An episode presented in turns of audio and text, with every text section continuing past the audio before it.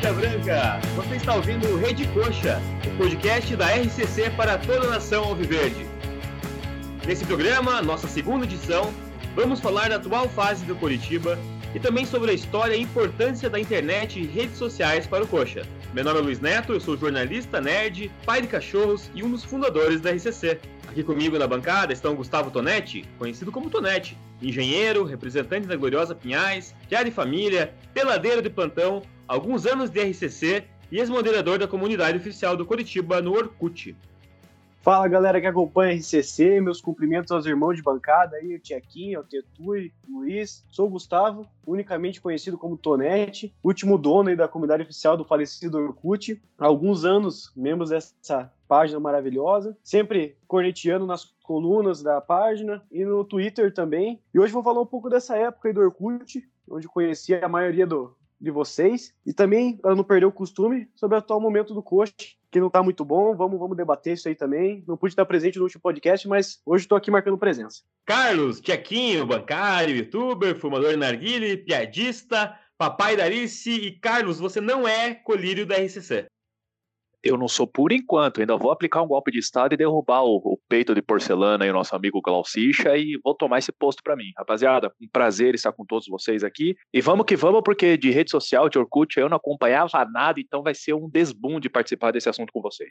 Por último, o dono do maior nariz do mundo, Tetui, Matheus Guimarães, estudante, bancário, conhecido por ser amigo de todo mundo e às vezes fazer uma pressãozinha Fala galera, mais uma vez aí, nosso segundo episódio desse podcast, dessa, desse novo projeto aí. Só tô aqui de novo porque eu não fui censurado, né? Então vamos para cima. Agora ao lado do Tonete. Net, seja bem-vindo aí com a gente e vamos debater. Vamos falar do Curitiba. Todo mundo gosta de falar do Curitiba, seja bem ou mal, né? A maioria das vezes é, é mal, né? Porque a fase não ajuda, mas vamos para cima. Então, galera, Nesse segundo episódio, nós vamos dividir o programa em dois blocos. No primeiro, vamos dar uma rápida explanada no momento do Curitiba na Série B. E no segundo, vamos discutir a história e a importância das redes sociais para o Curitiba e para a sua torcida.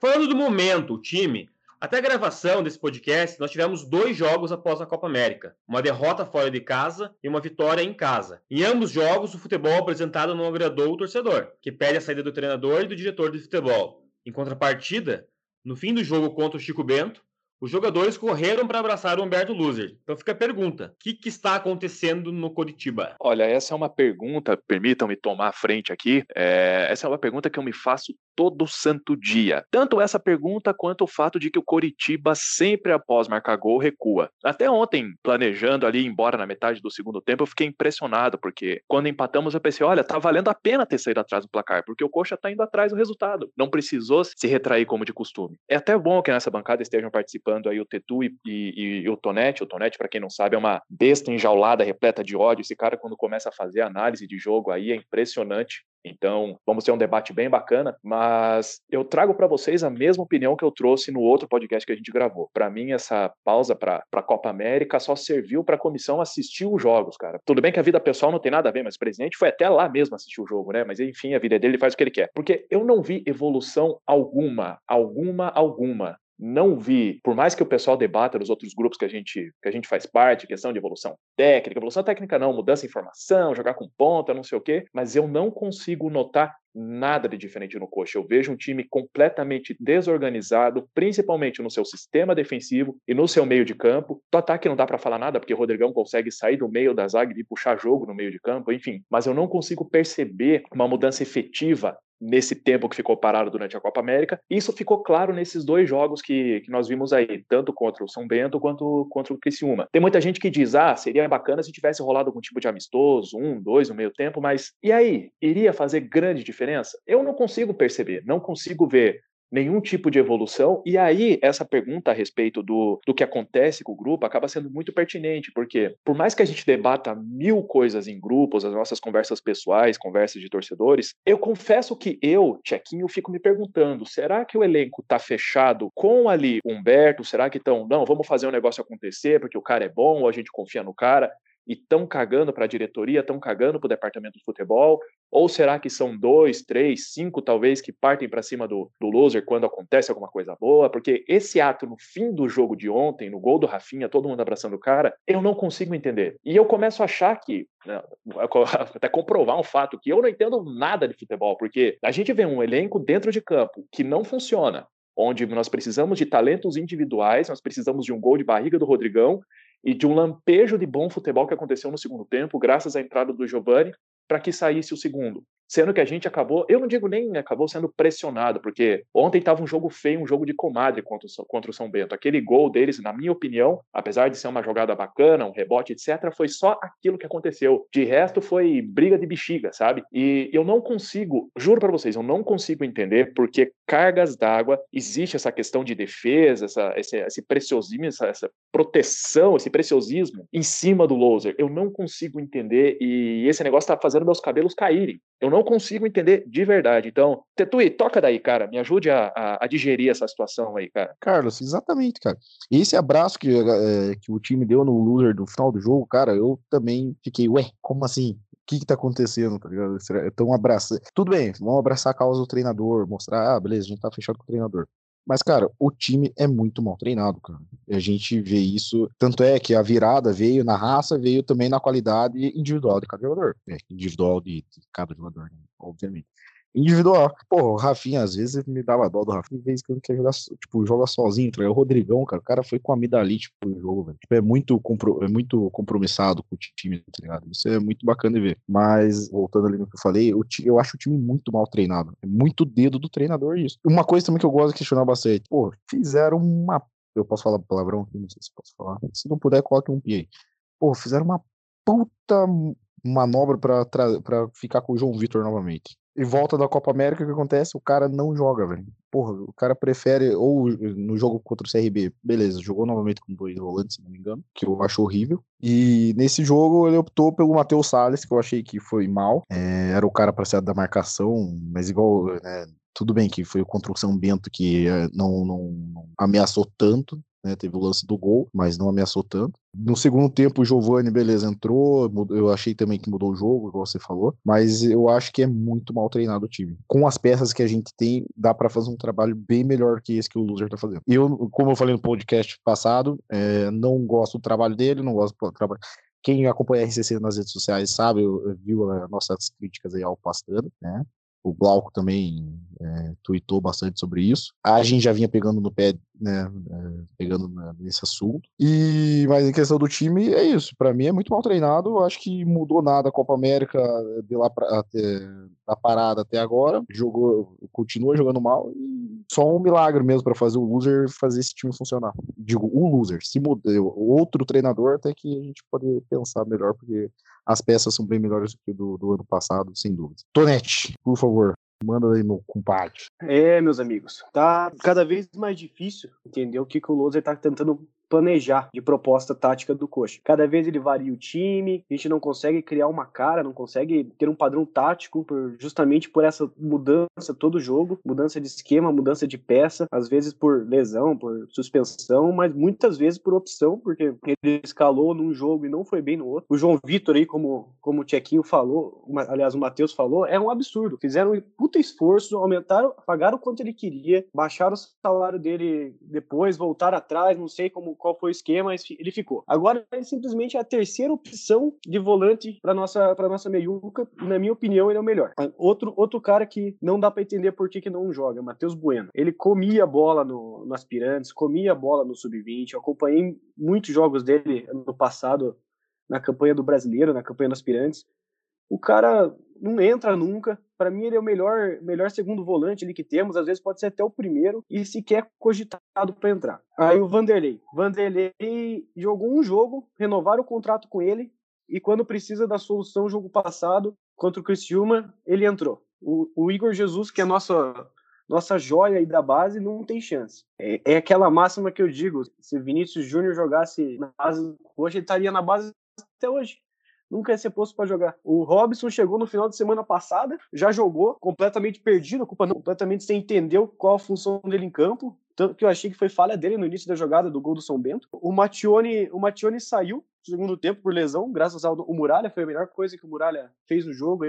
Porque, até porque não foi muito exigido, lesionou o Matione e ficou visível que o time não entendia qual a função a função tática que precisava cumprir. Tava dando, analisando, parei para analisar os minutos, hora o William Matheus formava uma, uma linha de três ali com, com o Sabino e com o Alisson Maia, hora o Salles recuava, o Giovani entrou de ala direita, ele já tá fora de forma, botou, botou ele para correr ali na ala direita e voltar toda hora, e ontem foi de novo na base da vontade, não sei até quando que a gente vai conseguir segurar essa barra, até porque daqui a pouco o torcedor desiste, não paga, não vai pagar mais nem cincão para ir no jogo, e daí? Vai ter os, os 5, 10 mil de sempre lá, aliás, menos que isso, né? No passado não chegava a 10 mil, e daí vai botar a culpa em quem? Não, não temos, o técnico vai ser mandado embora, pra, e daí no desespero vai ter que contratar alguém, pagar mais caro, pagar dois técnicos, e não vamos, não vamos conseguir cumprir os objetivos do ano para variar. Enfim, não tô com esperança, com esse padrão tático apresentado pelo Loser, não sei a gente não consegue, não vai conseguir subir, isso é muito certo. E precisa mudar as atitudes dele, precisa mudar as escolhas dele, ou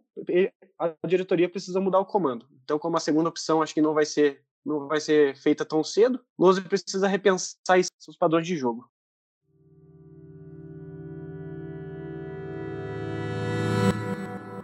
É, não tá fácil torcer pro Coxa. Esse papo até chega a ser meio depressivo, né? Então vamos mudar a pauta, vamos para a parte mais legal aqui desse podcast. Vamos falar especificamente do nosso trabalho, né, da internet, das redes sociais. Não é de hoje que a internet e as redes sociais têm influenciado o Curitiba em campo, né? Tudo começou lá na década de 90, com o lançamento do primeiro site da torcida coxa, Coxa Nautas, que por muitos anos foi a voz da torcida coxa na internet. O nome do site misturou a palavra internauta, que significa viajante da internet, com o coxa. O site fez muito sucesso entre a torcida, chegou inclusive a produzir camisas próprias. De acordo com a página do grupo, o site já completou 22 anos. Vou pedir para os companheiros de bancada aqui comentarem um pouco sobre o Coxanautas, para pescar na memória, uma boa lembrança, o que, o site traz legal aí, tá bom? Bom, se me permitirem começarem aí com a pauta Coxanautas, me recordei aí que o, o site foi por muito tempo minha, minha parte inicial aí do, do Explore, né? Na época não tinha esses outros nossos outros navegadores aí, não tinha nem mal tinha internet, só tinha internet escada, né? E era de lá que eu tinha minhas fontes de notícia, lá que eu conseguia ter acesso ao dia a dia do coach, já que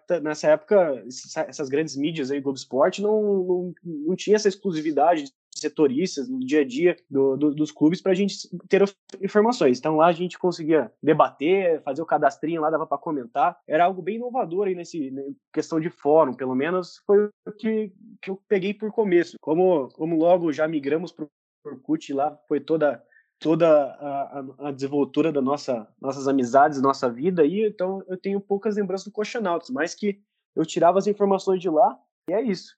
Carlos, o que, você, que lembra do Coxanautas aí? Olha, meus amigos, quem foi criança nos anos 90 aí, a Carol eu acho que foi bem criancinha, a Carol é de 94 pelo que eu vi no e-mail ali, mas eu cito esse ponto pelo seguinte, hoje a internet ela é muito mais acessível do que era no final dos anos 90, começo dos anos 2000. Hoje em dia qualquer um pode ter uma página na internet, às vezes o cara nem página quer ter, o cara já tem um perfil no Face, no Insta, posta qualquer porcaria lá. Mas antigamente, quando o acesso até a computador era muito difícil, então, você ter um veículo dedicado, como era o Coxa Nautas, era uma, uma vitória para a torcida. Eu mesmo, como filho de, de Coxa Branca, eu só sabia notícias do Coxa quando escutava programinha na rádio AM, com é, Durval Monteiro, Manuel Fernandes e etc, etc. Quando eu descobri que existia um portal que falava do Coxa, e eu nem era tão assíduo no futebol assim, para mim foi maravilhoso. Um lugar ali onde eu podia ver informações do meu time. Claro que não entendi o futebol como entendo hoje, mas era era excelente estar tá vendo coisas acontecendo por ali, especulações de, de contratações, análise dos jogos. Então, até esse modelo hoje, que às vezes para a gente possa parecer até um pouco quadrado, mas é algo que eles já utilizavam no passado e que sempre funcionou. Então, as minhas lembranças, pelo menos, é as mais saudosistas em relação ao Coxanautas, me trazem uma, um sentimento até de agradecimento, porque era o que tinha, tá ligado? Ou era isso, ou você assinar um, um, uma placar da vida, que também muitas vezes não cobriu o que a gente precisava, ou comprar um jornal ou escutar na rádio. Você, Tetuino, que é um millennial aí, geração 2000, o que, que você tem para dizer pra gente aí? Primeiro que só fazer um comentário aqui, Pô, Carlos, você falou aí da, da Carol, dela ser mais. ter sido mais criancinha na época por ser 9'4. Eu também sou 9'4, cara. Eu tô, tô com uma cara de acabado, pra você achar que não. Mas, beleza. Enfim. Cara, como o Net falou, o Coxa Nautas foi uma das páginas que eu deixei, eu acho que uma, a primeira página que eu deixei como inicial no, no, no Explorer. Eu gostava muito, se eu não me engano, era na página do Coxa Nautas mesmo, que eu gostava muito de entrar e ficar ouvindo as musiquinhas do Coxa. Porque, como eu era criança, meu intuito era diferente, assim, na, na época. Hoje em dia que eu entendo mais de futebol, claro, né, dá para ver que a diferença aqui na página aqui é gigante. Então, mais, eu comento mais bem por cima do que perto desses monstros que são esses meus companheiros aqui. Mas eu amava eh, entrar e ficar ouvindo aquelas músicas do estádio que tocavam antigamente. Se não me engano, o site tinha, o Curitiba e é, tudo mais. E era isso do que eu lembro. Eu lembro muito. Tinha algumas notícias que eu, que eu via, mas não, não era o foco total.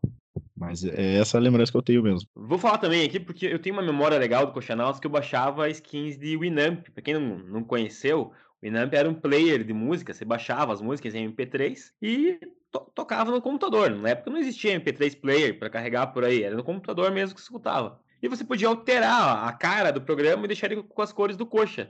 E o site Coxa Nautas disponibilizavam umas, umas skins bem legais. Saindo ali já dos anos 90, entravam os anos 2000, que marcaram muita gente. E as redes sociais tiveram larga importância. A que mais marcou foi o Orkut. Mas antes, vamos falar do Fórum do Curitiba, que foi criado pelo Bruno Cesário, que infelizmente não pôde estar aqui conosco hoje para gravar, mas ele mandou um, um recado aqui para a gente. Fala, rapaziada da RCC recebi o convite do Luiz aí para participar do programa, mas não pude ir. Então ele me pediu para contar um pouquinho da história do, do Fórum do Curitiba aí, pelo menos. Quem não conhecia aí, o fórum ficava online no fórumdocuritiba.com.br e foi criado em setembro de 2005. É, não teve muito motivo para a criação. É, na verdade, eu sempre gostei de participar desses fóruns online e tudo mais. Daí, aliado à paixão pelo Coxa ali, veio essa ideia de criar um, um espaço para a torcida do Coxa, já que não tinha nenhum ponto online de encontro ali, né? Tinha o site oficial para notícia e tinha o Coxa Nautas, né? Para notícia e opinião, mas nada para a torcida ali debater, discutir, cornetar. Então surgiu essa ideia de criar o, o fórum. Aí mais para frente ali, depois o Orkut começou a tomar forma, né? Pegou uma febre ali, as comunidades tinham mais ou menos o mesmo, a mesma ideia, né, no caso, né? Mas foi uma experiência bem bacana, assim, o fórum ficou online até, se não estou enganado, até 2014, 2015, mais ou menos, e tinha um movimentinho bem legal, chegou até uns 20 mil cadastros, que eu considero um número bem interessante, porque o cadastro era bem exclusivo do site, né? Não é que nem hoje em dia, qualquer site aí se associa à conta de Facebook, é tudo mais fácil. E chegou a ter mais ou menos uns 400 mil posts lá. E as opiniões bem diversificadas, né? É, gente da oposição, da situação, gente que não tinha nada a ver, conselheiro, participavam, gente tudo que é lá do coxa, né? Apareciam umas figuras diferentes lá de vez em quando. O irmão do Petralha lá chegou a aparecer uma vez. Enfim, foi bem legal mesmo. Conheci muita gente no fórum, aprendi muito sobre o coxa. Na verdade, eu era um torcedor comum, assim como hoje, na verdade, eu continuo sendo um torcedor comum, mas é, muita coisa que você nem imagina ali do, do Curitiba, a parte política ali, você vai descobrindo, vai, vai se aprofundando. Enfim, mas o mais legal mesmo são, são as amizades, né? Na verdade, é o que eu considero o principal nas redes sociais aí, as amizades que o Curitiba faz. O time não ajuda muito, né? Mas a, as amizades são, são, são bem legais. Até hoje, inclusive, eu converso com, com a maioria do pessoal que era bem ativo no fórum. Até tem o o pessoal tem um grupo no WhatsApp ali com o nome do fórum. E volta e meia, marca um encontro, um churrasco, alguma coisa assim. E, enfim, é isso aí, mas foi uma, uma experiência bem, bem bacana, quase 10 anos online aí, que só diminuiu bem o movimento depois que o Facebook começou a tomar conta mesmo. Tanto que derrubou o Orkut, né? E o fórum foi no mesmo embalo. Mas nesse meio tempo aí foi uma, foi uma, uma experiência legal. Valeu, um abraço para todo mundo aí.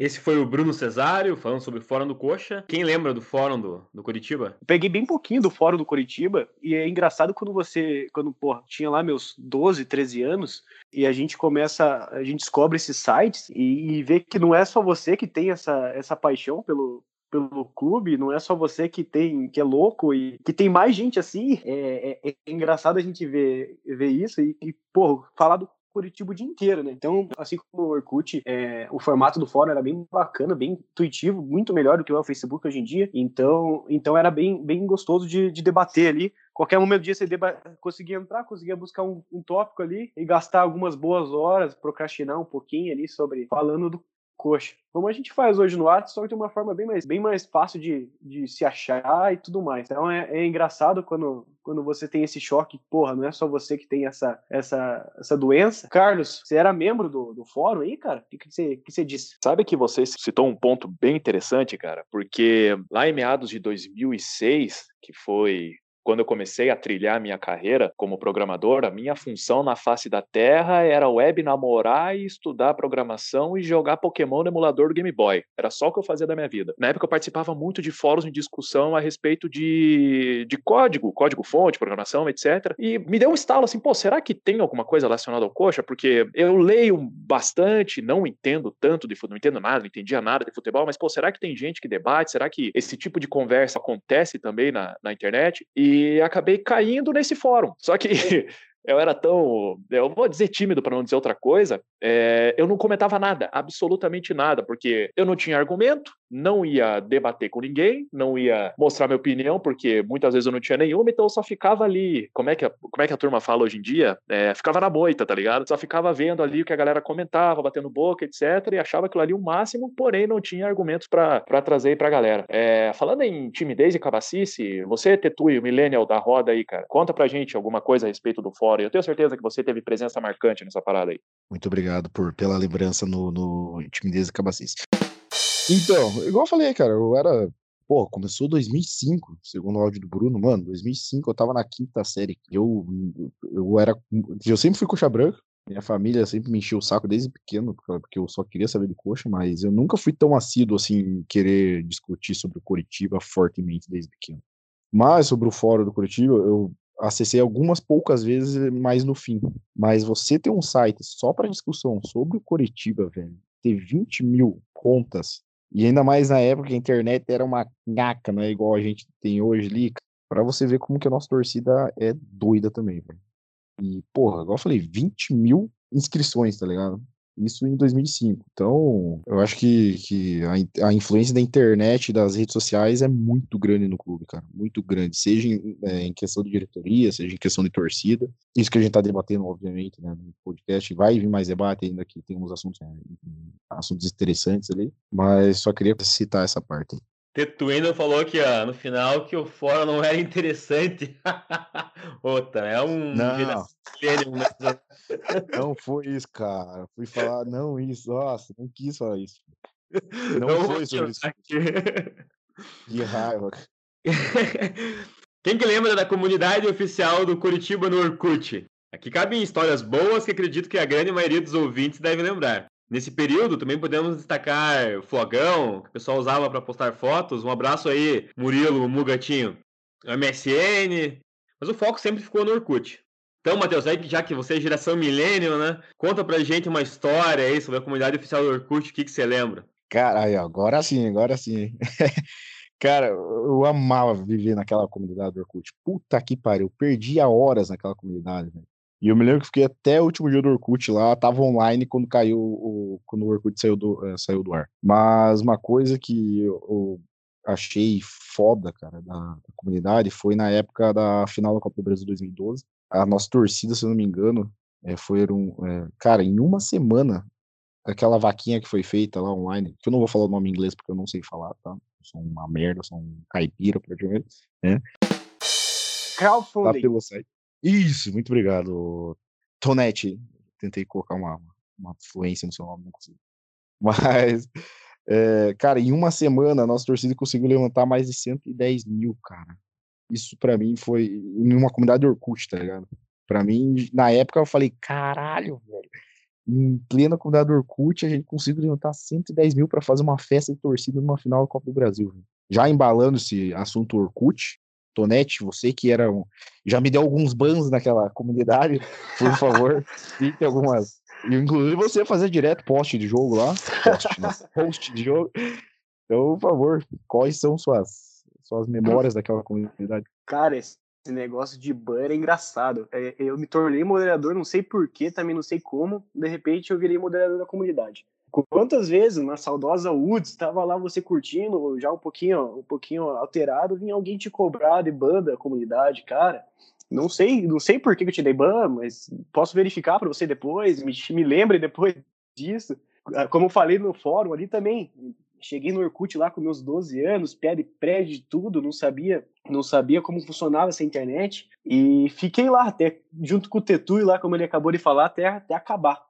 Onde já era de maior, já, já entendi um pouquinho, já entendia um pouco mais do, do, do que era o Coxa. E como já disse, a maioria das minhas amizades começaram lá e estão até hoje.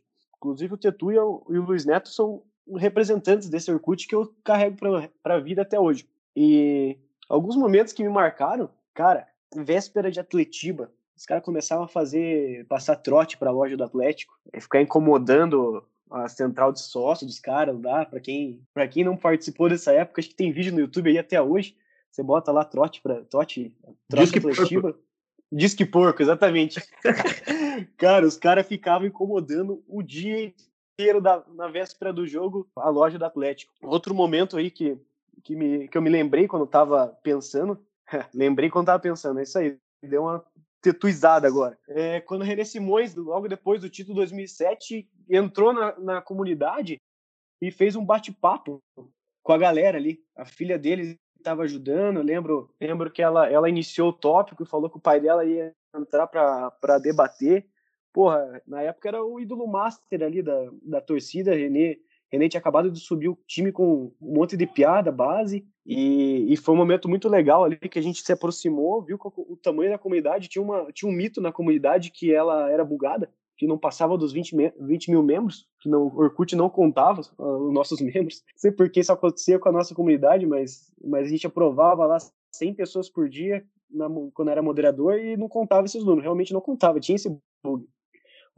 Outro, outras, outras ideias aí, como o Tetuito falou dos movimentos da torcida, lembro que o projeto Bandeirão Gigante começou lá também, não nesse formato que é hoje o nosso Bandeirão, mas a ideia inicial surgiu lá, é, chat diário, pô, a galera se matava para criar o chat do, do dia aí, todo, todo, todo mundo queria ser o, o fundador do, do tópico do dia, e a galera discutia, madrugada toda, dia inteiro, ficava nesse chat, até que começou HTML lá liberado, cara, a comunidade do Orkut é, era uma das, é uma das boas lembranças que eu tenho dessa First. rede social. Valeu. O que aconteceu, cara? First! Ah, é, first. oh, bem lembrado. Não tinha entendido o que você falou. Uma coisa que eu lembro bem, cara. Primeiro, a, a comunidade, né, que, que a gente conheceu no final ali, ela não foi a primeira, ela foi a segunda comunidade, que a primeira foi roubada. É, o pessoal do, do, do torcedor do Grêmio roubou a comunidade. É, na época, quem tinha, quem tinha criado foi o Luiz Bettenhauser, né, que era do Coxa Nautos. E ele era moderador, não sei o que, que ele fez, que roubaram a comunidade do Coxa, cara. Virou lá Gremistas de Curitiba, né? É, uma coisa assim. o Matheus falou ali do, do Green Hell tecnológico, né? Mas eu lembro dos primeiros Green Hell. Foi o André, né? O André Lavaini que começou. Comprei tantos piscas, tantos fogos de artifício.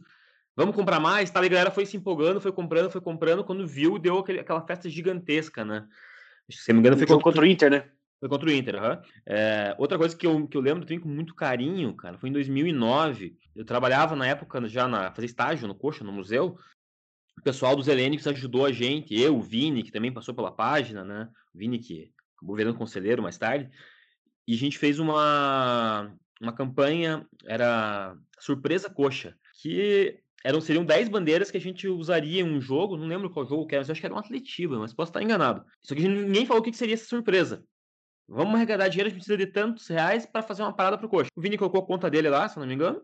Eu, eu fiz os desenhos no Photoshop e a gente passou para um profissional, que era o Andrew, para ele pintar as bandeiras. E resultado, chegou no jogo, a gente precisou 10 bandeiras de ídolos. Então tinha lá um, um ídolo de cada década dos do, do, do 100 anos do clube, né?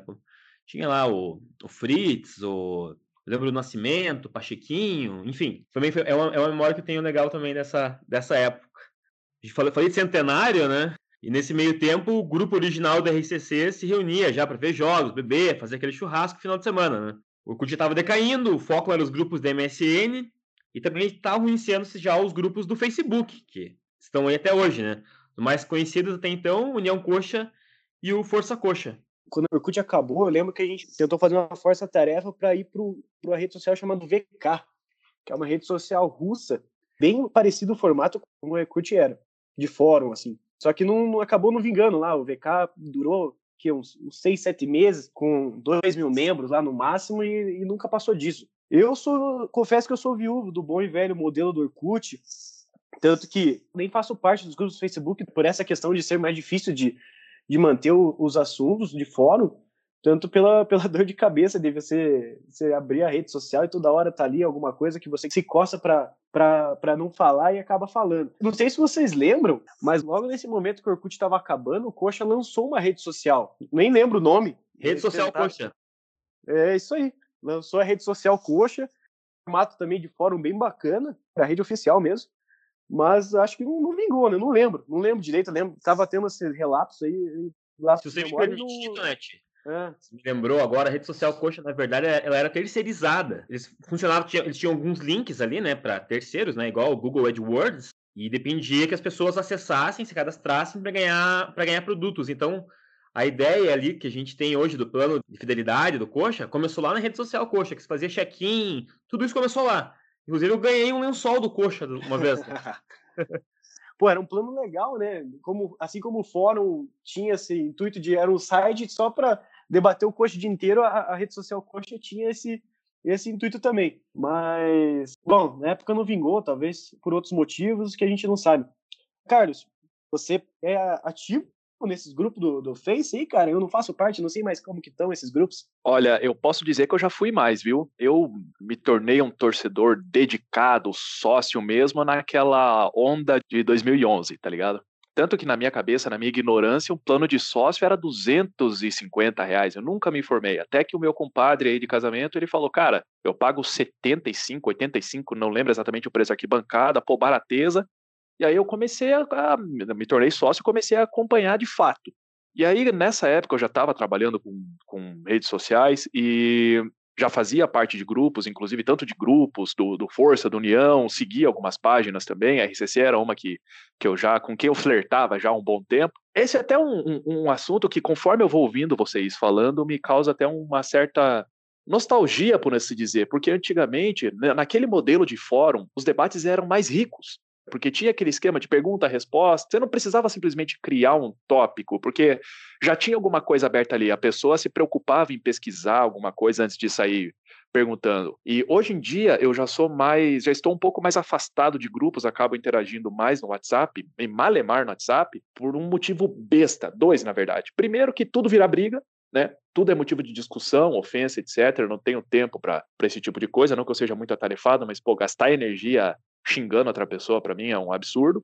E outra, sempre, sempre, sempre tem perguntas repetidas. Sabe, se você vai em qualquer outro fórum e posta uma pergunta repetida, alguém vai lá e fala: oh, meu irmão, já tá no tópico tal, vai no tópico tal que lá você acha. Hoje a gente vê no grupo muito disso, tipo, ah, é, Rodrigão vai jogar hoje? Aí vai lá 10, 15 respostas. Aí a pouco um outro maluco pergunta: Rodrigão vai jogar hoje? Aí mais 10, 15 respostas. E nisso vão perguntando uma, duas, três, cinco, dez. E, puta, esse modelo que o Facebook traz hoje, bem ou mal, o Facebook ele é mais.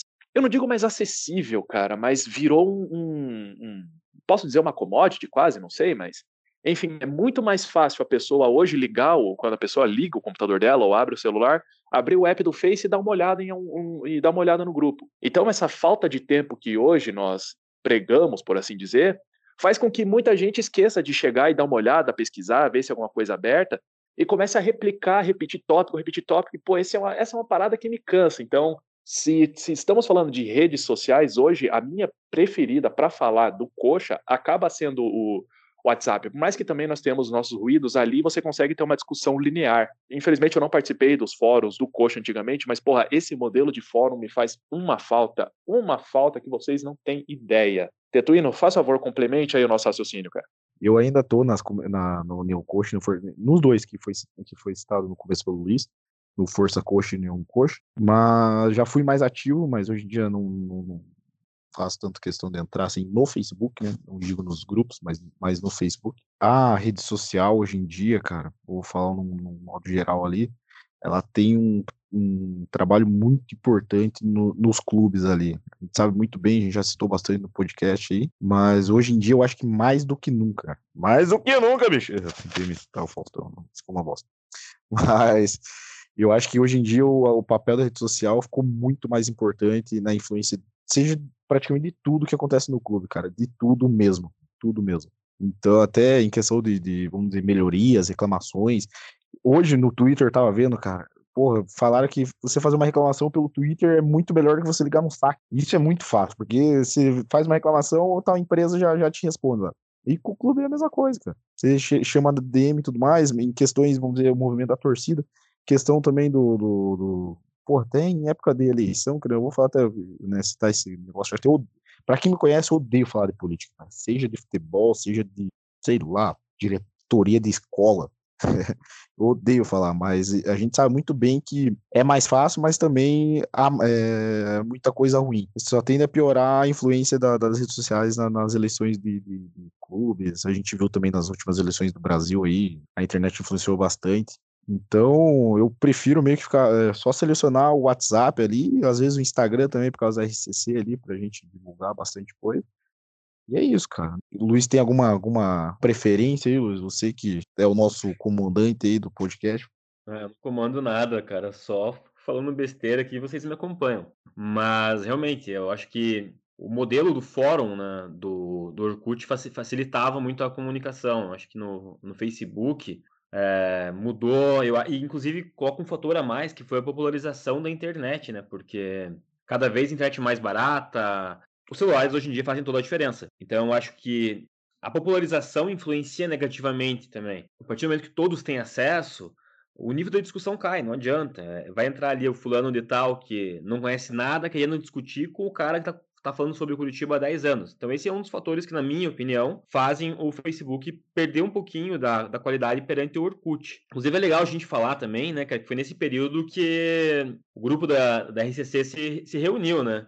Foi assim que surgiu o RCC. A gente, o Stanula, né, o Leandro Stanula da TV Couto e o Marcelinho criaram uma página no Facebook, a Cochaceiros, e pouco tempo depois eles me chamaram para entrar e ajudar a produzir conteúdo. A página até que foi bem, mas o pessoal do Cochaceiros original, que era um pessoal que ficava ali na Mauá, reivindicou a página, porque a gente tava usando o nome dos caras, né? E a gente topou fazer uma, par uma parceria. Até que um dia eles começaram a publicar conteúdo particular, foto de churrasco, foto de, é, de futebol deles, pelada, né? E acabou que a gente encerrou a Cochaceiros, decidimos criar uma página nova, e aí nasceu a RCC. Nesse período o Matheus já estava junto, acho que o Tonetti entrou um pouquinho depois, e o, e o Carlos ele já estava babando, né? Falou, opa, quero fazer parte desse grupo. Então, já que o Tetui foi um, um dos membros criadores, né?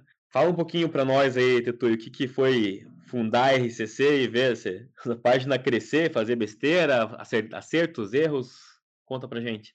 Cara, primeiramente que eu nunca pensei que a página ia crescer tanto, cara. Não imaginei. Até porque o nosso intuito, beleza, claro, foi, foi criar uma página para falar do Curitiba e tudo mais, mas eu acho que não só eu, como todos nós ali que começamos a RCC, a gente não, não, não, não pensou que ia crescer tanto e ia ter essa, esse nível de seriedade também da página e de credibilidade. Pô, eu comecei também no finalzinho do, coxa, do Cochaceiro já. Eu lembro dessa, desse BO que deu. Criamos, tanto é que a gente correu para criar a RCC porque ia ter o jantar de apresentação do elenco, acho que 2012, se eu não me engano. Você foi, foi o Bruno no, no coquetel que teve. Depois disso, a gente começou a crescer de uma maneira incrível, cara. Porra, nós fomos a primeira página do Brasil a fazer um debate entre os candidatos à presidência do, do Curitiba. Praticamente o tempo inteiro, eh, mais de 1.500 pessoas online assistindo.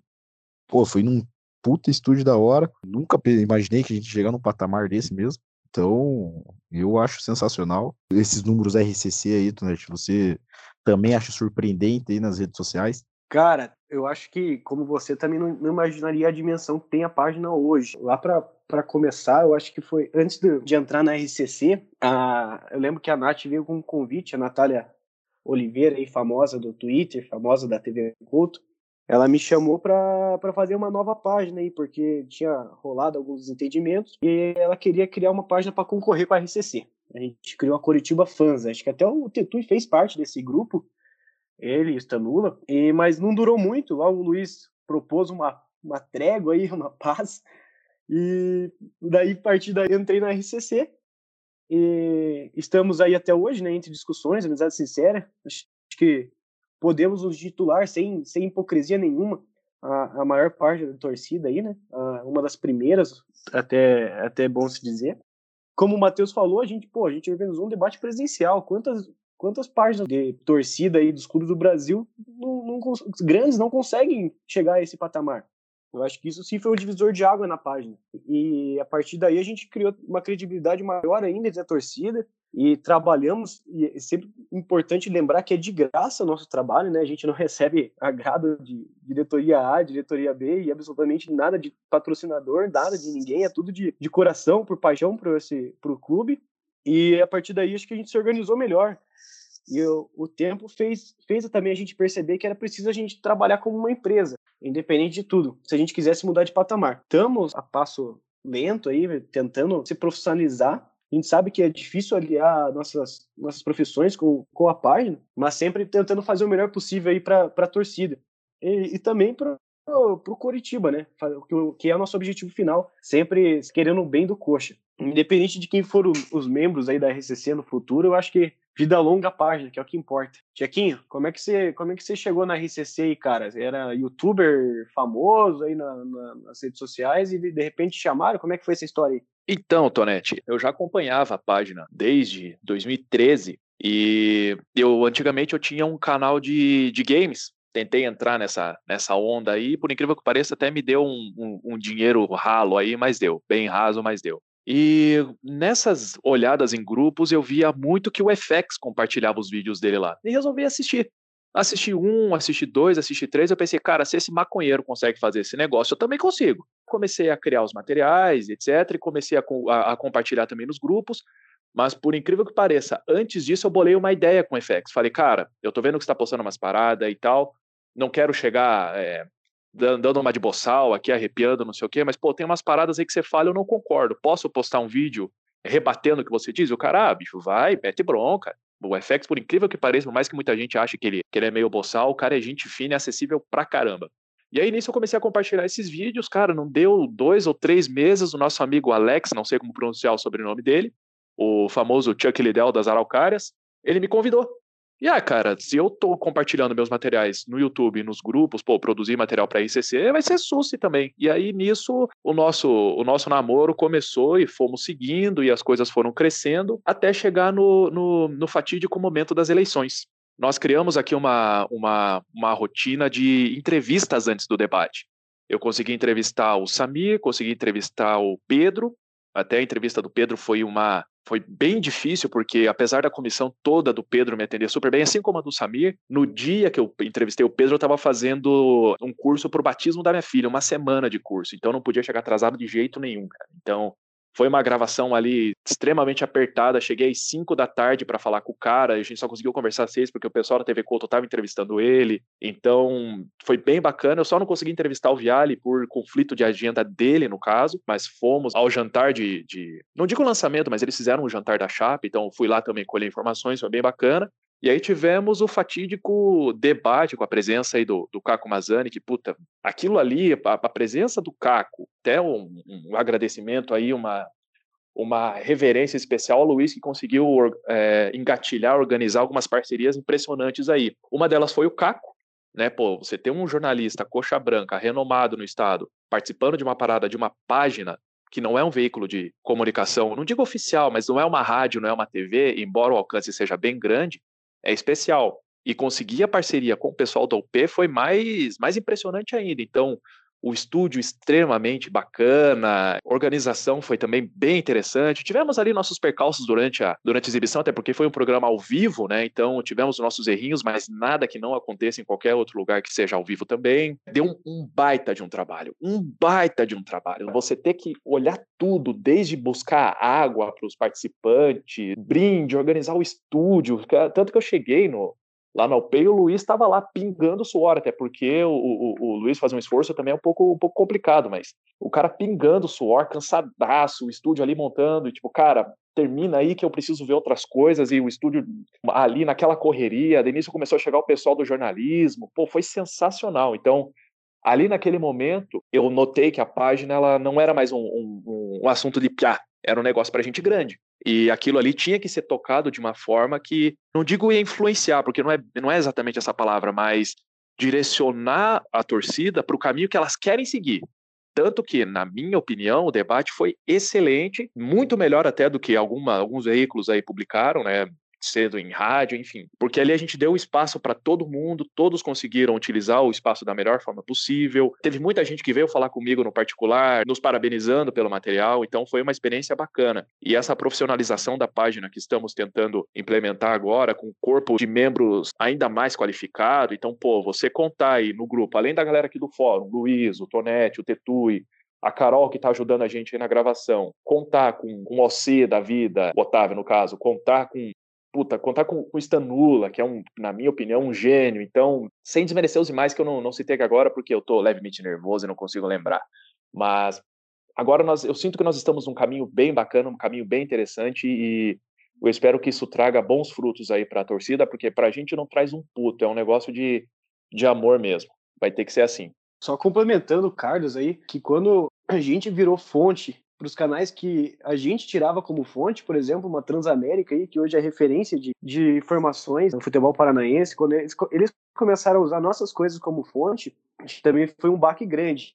Você perceber, porra, é, os caras que a gente precisava deles estão precisando de nós. Nessas pequenas coisas que a gente começa a perceber a dimensão que a gente estava, né? E isso aí aconteceu no debate quiseram usar nosso material e usaram nosso material praticamente na íntegra no dia seguinte no debate bola. Achei bacana essa, essa credibilidade que esses veículos deram pra gente também. É, eu tô desde o começo, eu lembro algumas coisas pontuais, assim, mais antigas. Por exemplo, a saída do Rafinha, nós somos o primeiro canal oficial, não oficial, a, a divulgar. Isso em 2012, né, cara? Lá no, ainda no Janguito Malucelli a gente já publicou, na, na saída do estádio. Lembro também que foram muito legais as excursões que a gente fazia em parceria com a Império, quando presidida pelo Rei Mackler. O cara era super parceiro, fazia questão de deixar um, um ônibus para o povão, né, que é nós que organizávamos. Ele até colocava bonde do povão. Então tem uma história legal já. E acho que tem, temos tudo para melhorar aí, melhorar esse podcast. Eu acho que a gente está engatinhando, vamos, vamos melhorar sim. As últimas redes sociais, né, que estão bombando na torcida agora, é o Instagram e o YouTube, né? YouTube, até o Carlos tem mais conhecimento de causa. E no Instagram, o número de páginas que representam a torcida cresce e se renova a cada dia. Coxa da Zoeira, Insta Coxa, Insta Coritiba, enfim, N, N páginas, um pessoal mais jovem, inclusive, está disposto a produzir material para o clube de graça. Todo mundo faz isso por amor, né? Que é o nosso caso também. Então vamos falar um pouquinho sobre Instagram, sobre YouTube. Instagram eu acho uma rede social muito fantástica que, que a gente tem um contato muito direto com os jogadores, né? Jogadores, técnico.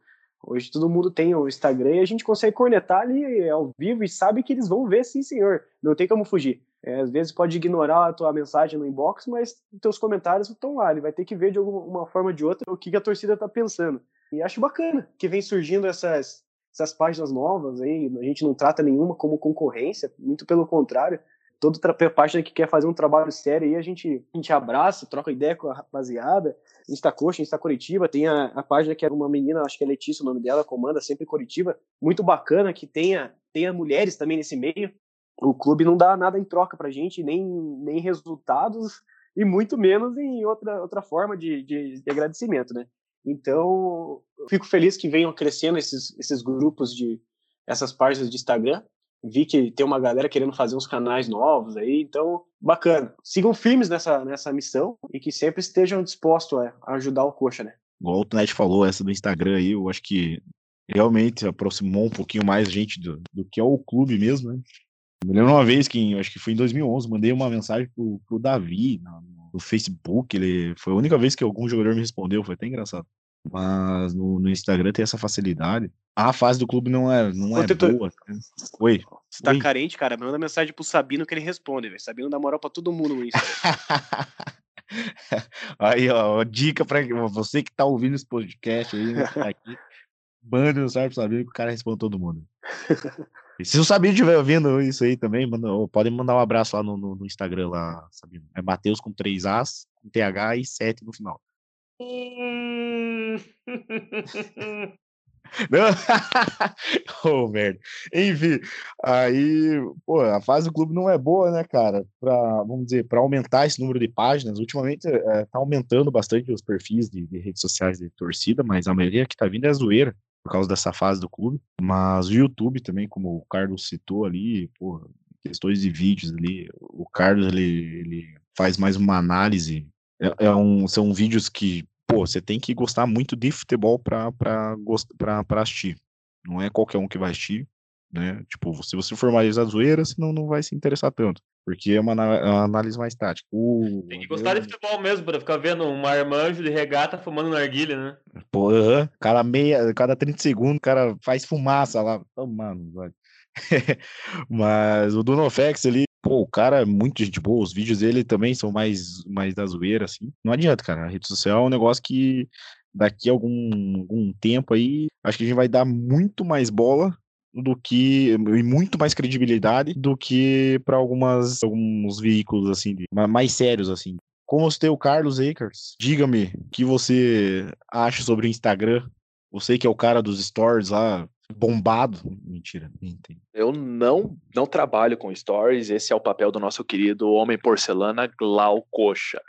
Mas o legal da internet, cara, é, tem vários pontos, pontos ruins, pontos bons, enfim, mas o bom da internet é que tem espaço para todo mundo. Então, todo tipo de material que você produzir vai ter alguém que consome. Isso é fato. Eu lembro que quando eu comecei a gravar meus vídeos, além do FX, tinha a galera do Visão Coxa, eu lembro que eram dois, três malandros ali que, que, que, gravavam e tal, zoeira, piada e não sei o quê. Tipo, era um material que eu não gostava, mas, puta, bombava de visualização. Quando eu comecei a moldar um material que, que eu consigo produzir para vocês, eram vídeos um pouco mais de palhaçadinha, por assim dizer. Só que muita gente reclamava. Então já teve gente que, por exemplo, reclamou da minha regata, Teve gente que já reclamou do vape, teve gente que já reclamou de piada, teve gente que reclamou que eu arrotava nos vídeos, por exemplo. Teve o vídeo do Atletiba, aquele Atletiba que a FBF impugnou. Tava um calor no meu escritório, eu tava gravando, eu fiz uma live, né? E eu tava sem camisa, cara, não tinha condições de trabalhar ali. Teve gente que reclamou, então hoje tem espaço para todo mundo.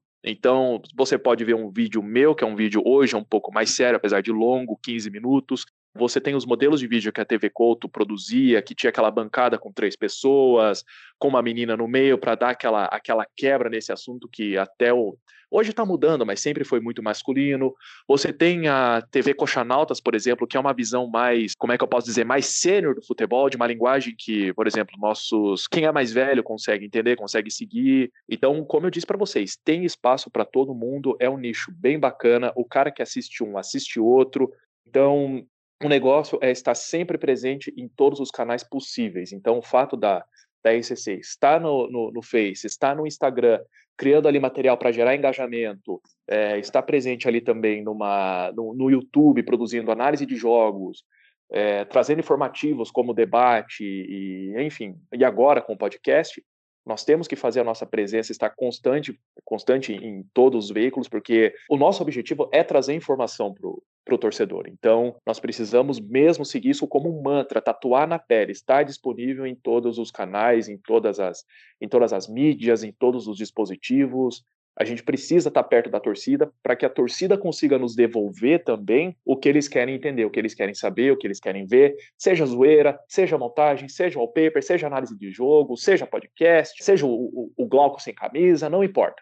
A gente tem que trazer para o que o, o torcedor do Curitiba quer e trazer de uma forma que ele consiga compreender. Só, só um comentário, você falou ali, é, o pessoal mais velho, né, Carlos? Só, só isso que eu queria falar. Valeu. Depois dos hum. comentários do Matheus, eu nem sei o que falar. Melhor encerrar, né? Vamos encerrar, né, velho? Suas considerações finais. Se você chegou até, até aqui e não for minha, minha namorada, minha mãe ou qualquer outra pessoa, muito obrigado, porque as outras também agradeço, mas já esperava, né, de vocês, são pessoas que eu amo. Espero estar presente novamente numa próxima, falando coisa boa do Coxa, porque desde que eu me conheço por gente, a gente entra só para reclamar do Coxa, né? É, então, que a gente consiga trazer alguma notícia boa, alguma mudança aí drástica que tenha, que tenha surgido no Alto da Glória. Que a alma de Dissel Krieger nos abençoe e boa semana a todos e bom dia para quem tá de dia, boa noite para quem tá de noite. Valeu, galera. Boa, o Tonete pensou em tudo quanto é maneira que de, né, o horário que a pessoa vai ouvir esse, esse áudio. Não, ele não falou de tarde. É, mas, então eu fico aqui, boa tarde a você que tá ouvindo. é, mais uma vez aí, você que chegou até aqui, nossa, muito obrigado, né? Foi um assunto que rendeu, né? Pô, rede social é um assunto muito legal que a gente Gostaria só de agradecer a companhia do Carlos novamente, o Tonete aí também, muito obrigado pela companhia, Luiz, Carolzinha que tá gravando aí com a gente. E é isso, eu só quero fazer um comentário, minha imitação É que faz tempo que eu não fazia. Só pra fechar com chave de ouro. Vai lá. Valeu, tamo junto. Tetuíno fechou aí com chave de laranja. Muito bem, que gostoso. Rapaziada, é um desbunde estar com vocês. Adoro usar esse adjetivo. Aprendi ele no, numa série do Netflix, vou usar ele para sempre agora. Carolzinha, muito obrigado. Você que está na, na, na, mesa de gravação aí, muito obrigado pela força. Luiz, aquele abraço, aquele efusivo abraço. Tetuíno, quero uma foto contigo igual você bate, bate com a Samanta, porque água mole em pedra dura, tanto bate até que molha, né? Então, forte abraço para você. Tonete, cara. Tonetão da Massa fez aniversário aí, ele deu uma enquadrada no Twitter dizendo que quem não mandou feliz aniversário para ele ia morrer, então, cara, não quero morrer, então feliz aniversário. Meu engenheiro, ensina mais que tá pouco, né? Para quem não sabe, o nosso querido Tonete postou uma, uma, um, um testículo ali, coisa linda, quando rolou aquele bafafá num dos primeiros jogos aí, a 15, a, a, do jogo de 15 pila aí, onde a, a arquibancada estava tremendo, o pessoal, ah, o estádio está caindo, onde ele falou a respeito da fenda, dilatação, etc. Aí é o papel de um engenheiro delicioso. E Manda queria... lotar mais. Lota mais que tá pouco. E eu queria trazer alguns tópicos aqui para a gente fechar, pelo menos aqui a minha participação. Primeiro lugar, não se lambuzem com a vitória de ontem, vocês que estão ouvindo aí o nosso podcast. Foi 2 a 1 um, lembre que nós saímos atrás do placar, lembre da expressividade do São Bento, lembrem do trabalho ridículo que o Loser está fazendo, Lembrem da ditadura, por assim dizer, que o Pastana está colocando no nosso clube. Lembrem da omissão do nosso querido presidente, que vem a público só para trazer textinho decorado, né? Coisinha que a, que a torcida, que acha que vai acalmar a torcida. Não dá para se encantar com isso. Foi um resultado de viral onde nós saímos atrás do placar. Outra coisa, ontem tivemos uma situação bem desagradável, uma situação de assédio, para não. Eu gostaria até de chamar de outra coisa, chamar de estupro, né? O, ambiente que a gente torce para que seja familiar acaba sendo poluído por esse tipo de, de criminoso. Então, os meus sinceros desejos de que isso seja apurado e que esse cara apodreça na cadeia, porque isso para mim não é homem, não é gente, é um lixo. E um último detalhe, eu vi aqui no, no Twitter do Galcão, que é um anúncio de que o Marcelo Oliveira está processando coxa pedindo 1 milhão e 400 mil reais, considerando o 13 terceiro, férias, impostos e mais algumas coisas. Como trabalhador, o cara está no direito dele, afinal de contas, ele não recebeu o seu salário de 280 mil, mais 40 conto de FGTS, considerando lá, lá, lá, tem no post lá, só ver no Twitter do, do Glaucoxa que está lá certinho. No direito dele, como trabalhador, ele tem que ir atrás do que lhe é devido, mas eu concordo com o que o Glauco colocou, né, cara? Para um cara que estava chorando ao fim do brasileiro de 2000, 2017, dizendo que amava o clube e queria continuar ali para ajudar, pô, chegar e, e, e, processar no valor desse aí, sinceramente, isso daí, uma ajuda dessa aí, acho que a gente não não precisa não, que seja pago a ele o que é por direito e que se aprenda aqui. Não dá para fazer milagre nem apagar incêndio com coisa que a gente já sabe que não funciona. Rapaziada, muito obrigado mais uma vez e deixa ir nessa porque eu tenho umas coisas para fazer aqui, tem que passar roupa aí. Valeu, abraço, forte abraço. Carlos fez mais um podcast, velho, no final, as considerações finais, incrível. Vamos fechar aqui então, pessoal. É isso. Daqui duas semanas, mais ou menos, a gente lança mais um podcast. Só lembrando que quando o Carlos fala em ontem, foi no dia 16, a gente está gravando esse podcast no dia 17 de julho. E é isso, vamos aproveitar o tema, né? Redes sociais, mandar um abraço para todos que passaram na RCC: Marcelinho, Natália, Murilo, Robert, Christian, Bruno, Júnior Uz, Bia, Alex, AK, Eric, Glesmaier, Ariel, Ariel Dali, Thiago, Leonardo, Barão, Meduna, Darwin, Vini, Amanda, Fotran, Guerra, Lenin, Rinaldinho, Alex, Samantha Rocha. Se a gente esqueceu de alguém, nos desculpem. E fica prova que entrar na RCC é fácil e sair é mais fácil ainda. Valeu, muito obrigado por quem assistiu e é isso aí. Tchau. Olha coxa.